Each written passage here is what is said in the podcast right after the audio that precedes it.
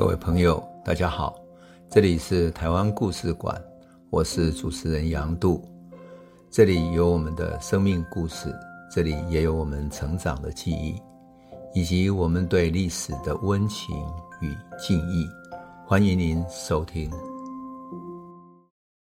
各位朋友，大家好，我们谈到台湾在日本统治下的社会生活，也谈到了台湾老百姓多么希望有自治。还有民主的选举，你知道台湾第一次举行民主选举在什么时候吗？猜猜看，在一九三五年，距离现在将近九十年了。一九三五年的十一月二十二号，台湾举行第一届的市会，就是市的议会跟街庄协议会的选举。当时台湾有五个州、七个市、三十四街。三百二十三庄，市大概就相当于现在的台北市、台中市等等的州，大概相当于县。那么街庄就相当于镇哈。那么市会是什么意思呢？就是市议会的意思。那州会就相当于县议会。那街庄的协议会大概就只是一个咨询的机构哈。那么在街道上就做咨询者，所以没有什么作用啊。那么。我要讲的就是这一次的台湾的第一次选举，这是日本人统治台湾四十年之后，在林献堂的议会请愿运动，还有台湾民间组织的希望能够地方自治的这种协会之后所举行的第一次的选举，非常不容易。那么我想要讲的就是这场选举以及他当时的场景。当时在台北市参加市会选举的有一位律师。从宜兰来到台北的律师叫陈义松。陈义松在选举的过程中啊，他非常的积极，到处活动。中间有一个场景写在他的回忆录里面，特别有意思。他明明是跟日本宪警在对抗的，而且他在演讲台上演讲的时候，旁边还有监督的日本的宪兵啊、警察等等。可是年轻的陈义松对台下的听众怎么讲呢？他很大声的问他说。我们台湾被日本统治，今年刚好满四十年了，到现在才开始实施由半数议员由台湾人来选举。我在发表政见之前，要先请问大家：你们对日本这四十年来的统治，你感到满意吗？几百个台湾民众看一看旁边的宪兵警察，大家鸦雀无声，没有讲话。他又提高声音在问说：台湾人，请你说实话。日本统治台湾四十年，你满意吗？底下依然呢非常沉寂，没有人敢做反应。大家睁大了眼睛看着陈义松，也看着旁边瞪大了眼睛的日本警察。日本警察已经坐立不安起来，瞪着陈义松了。然后他转头毫无畏惧的回望一眼日本警察。陈义松的声音更大了，他更大声的说：“我最后再问你们一次。”你们对日本统治台湾四十年感到满意呢，还是不满意？请回答。还是没有人回答。这时候，日本警察站起来了，过来问他说：“陈先生，敬赏，你在说什么？”然后陈义松就把问题再重复一次：“日本统治台湾四十年，你们感到满意还是不满意？”日本警察问他说：“你问这个问题干什么？”陈义松说：“我一定要问，才知道他们对日本的统治是满意还是不满意。”这样我才有充足的意见发表。他说：“你不要问这个问题好不好？”警察当然生气了，就跟他这样讲。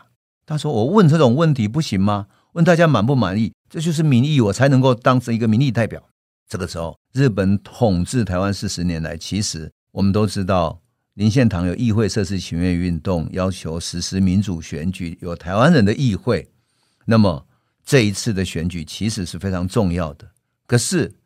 实际上呢，为什么我刚刚说它只代表了议会里面的一半？因为州会议员就是州议会的议员的选举，这个所有的议员里面一半的人是由总督来任命的，好，一半呢才是由市会议员跟街庄的议员来选出来的，也就是这些议员才去选出这个整个州的议员。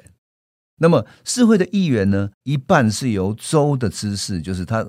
市议会上面是一个州嘛，哈，州来知事来任命的，州的这个呃，有点像州的州长这样子啊，州知事来任命的。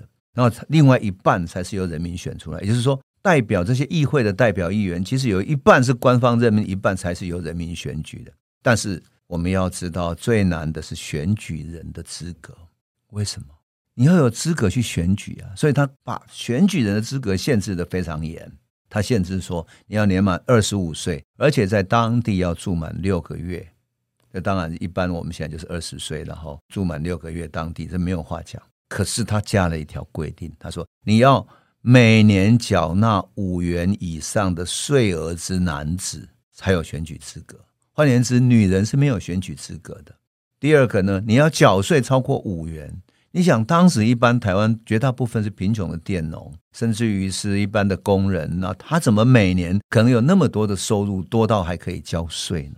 所以按照这个规定哈，台湾人当时有四百多万人，有选举权的人有多少？你猜猜看，只有两万八千多个人。而日本人在台湾有二十几万人，可是拥有选举权的有三万多人。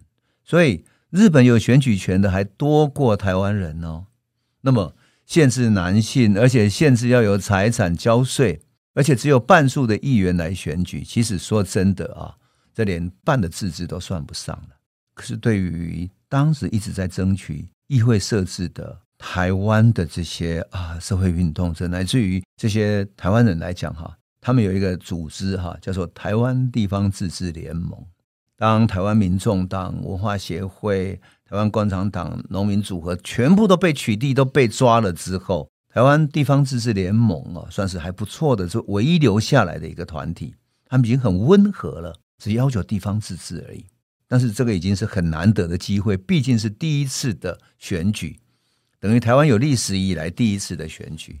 那么陈义松是选台北市会的议员。当时台北市应该选的名额是三十六个，那你扣除十八个官派的，那剩下十八个选举，对不对？而且当时选举活动还很严格啊，他规定说，所有演讲活动都要用日语讲，而且不得跟选民有什么有面接，面就是直接面对面的接触，不得直接去交谈。当然，你如果跟你的朋友交谈没问题，但是你不得去有直接交谈，还有送礼等等的行为。那么这一次参选人有三十一个人，三十一个人里面要选出十八个哈。那么参选的日本人占了十七个，其他十四个是台湾人。那台北市的总人口大概多少呢？二十六万，二十六万人里面台湾人有十八万。可是要知道，有选举权的只有七千一百九十五个人，等于是大概百分之四左右的人，就四个 percent 才有选举权、啊。但日本人有八万人，有选举权的是有多少呢？有一万一千八百多个，所以占比是百分之十四。比例上，台湾人其实是非常不利的。这个就是整个日本人制度设计的嘛，要对日本人有利，然后日本也比较有钱，所以就这样子来设计的，等于是要取得优势。那么这个候选人陈义松也很有意思，他是宜兰人，他一九零七年出生的，等于是在日本统治下出生的。早年因为他家境还不错，所以他并没有在台湾读帝国大学，就是呃医学院等等没有，他直接留学到日本的东京帝国大学法学部。事实上，台湾没有当时没有法学院，没有什么学法律的，你只有到日本去学。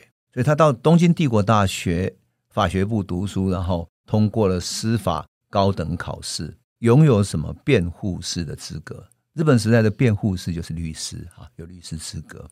那么他跟台共的苏新，还有台南的吴新荣医生啊，他们是同一年的同学，所以他曾经帮苏新回台湾，到他的家乡宜兰去发展组织。一九三三年的时候，他决定离开东京，回到台湾。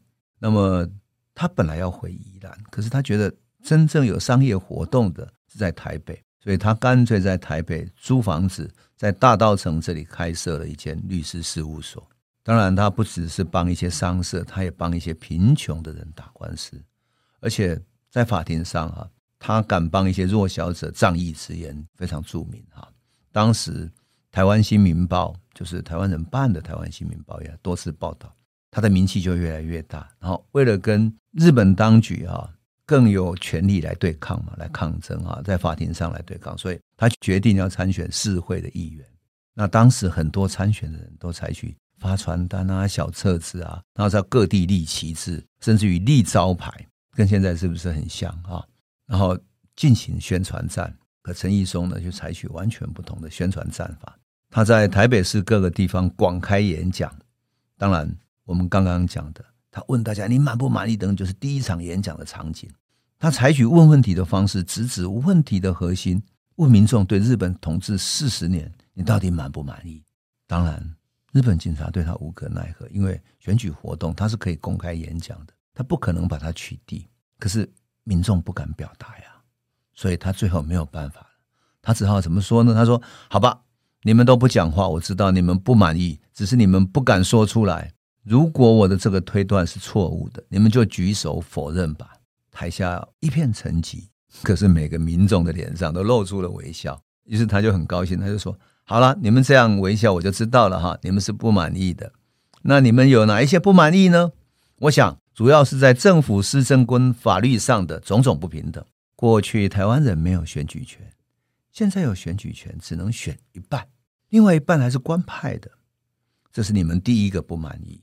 同样资格的官吏，日本人升迁很快，台湾人升迁就很慢，待遇也不平等。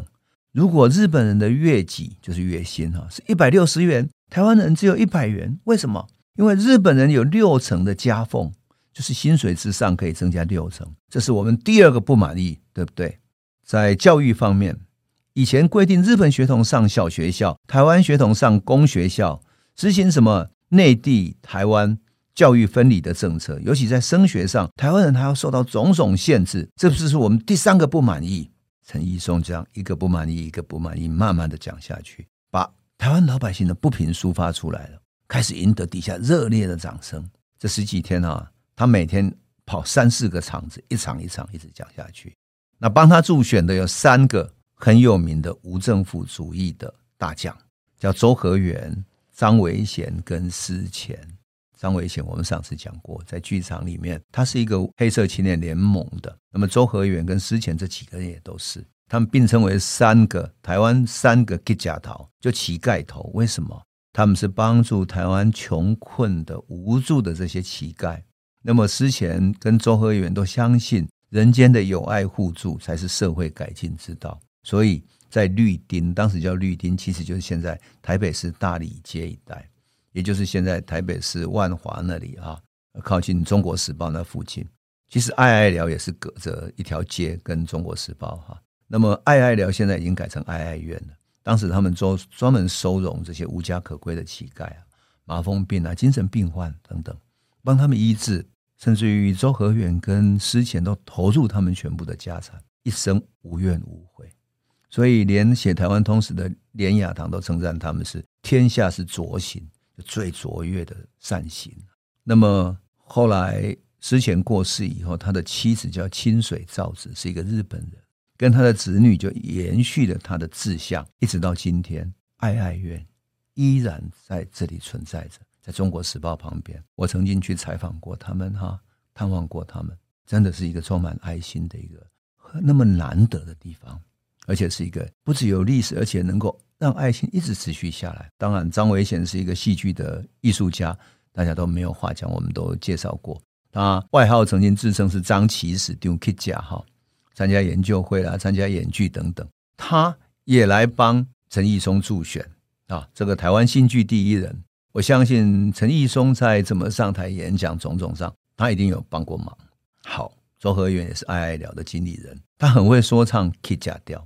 就说唱乞丐调啊，这个周河源更好玩，很像现在的选举。我们现在选举不是会弄选举歌吗？阿扁选举的时候，马英九选举的时候，都会选举一首竞选主题歌嘛。他帮他写了一首竞选主题歌，叫《敬赏义松兄》，把他名字编成一首歌，然后还动员一些会拉胡琴啊、敲锣打鼓的乞丐，举办演讲都在现场唱作俱佳，这样非常热闹。这真的很有趣哈。当然，我们说过了哈。日本总督府强力取缔各种社会运动的团体嘛，大肆逮捕，大家都入狱了。但是无政府主义，因为他从来不参加组织，也不做什么组织，他是反对政府的，所以就是不要有任何政府组织的，所以他们都没有加入这些组织，那因此没有被逮捕入狱，才能够帮陈义松来做选举。那就这样，陈义松一场一场讲下来，讲到喉咙都嘶哑了。可是他一看到民众场合，就烧烧香也继续讲，呐喊演说，这个还真的跟今天很像哈，真的太像了。只要一有选举，人就抓狂了哈，很有趣。陈仪松讲的，哎呀，越来越热狂这样。好，但最特别的这一次投票的方式，在投票现场哈，去投票的人要先确认身份，之后呢，选民就会拿到一张什么？一张投票的用纸，然后在上面亲手写下自己要支持的人选的名字。填名字的时候，你可以写汉字或者日文的平假名或者片假名。为什么？因为当时的日本人不一定会写汉字，那台湾人会写汉字，但不一定会写日本的平假名，所以两边是混合的。他只要可以辨识的话是谁，那就可以确定是他。所以有效票比较是从宽认定的，有时候有错别字也没关系哈。那选民要隔离在投票间之外，用毛笔写下自己的名字之后，然后投入票箱。好，十一月二十二号早上开始投票，下午六点就结束，然后开始开票。开票的过程非常缓慢，有的地方呢，一投完票就开票；有的地方是第二天白天才开始开票。那么这一次呢，台北市有六个台湾人当选，第一高票是一位叫蔡世谷的，他后来也是一个很有名的政治家哈，他当时是一个资深律师，而且担任过台湾文化协会的理事，还有台湾民众党的顾问。这个蔡世谷可以说是台湾民主运动的护法，他赢得选举。投票率呢？哇，投票率真的很高，市会的投票率高达九十七 percent 啊，街庄投票率是九十二 percent，所以真的很不容易哈。那么最后选举结果，当选席次，市会的议员日本人占了五十一趴，台湾人四十九趴。按照人口的比例，台湾人的当选比例真的很高啊。那么接庄的协议会上面，日本人只占了八个 percent，台湾人占了九十二个 percent。当然，这些人只是咨询的，所以可能日本人比较没有那么兴致那么高哈。就这样子，这个时候台湾的第一次选举就这样完成了。那么当时台湾民众党已经解散了嘛？那地方政治团体里面只剩下地方自治联盟，所以他们地方自治联盟推出来的候选人都是社会精英，选的成绩也都不错。这个就是台湾第一次选举，陈仪松选上的样子。我特别要跟我们的朋友描述，就是说，是很难得的一个历史场景。我们在一九三五年，快九十年前的一场选举，能够看到仿佛今天选举的各种面貌。原来选举的场合没有改变，而且跟外国也一样，有旗帜、有演讲、有呐喊、有各式各样的歌唱等等的各种活动啊，多么像啊！这就是一九三五年台湾第一次选举的场景。当然，对我们来讲，也是认识日本统治下的台湾社会很重要的一个社会场景。好，我们今天就先讲到这里了，谢谢你。这里是台湾故事馆 Podcast，我们每周一、周五会固定更新新的台湾故事，请随时关注台湾故事馆粉丝页，按赞并分享。最后，我们工商放送一下。若你对本节目有兴趣，可以购买纸本的《有温度的台湾史》，更方便您阅读。本节目由中华文化永续发展基金会制作，连振东文教基金会赞助。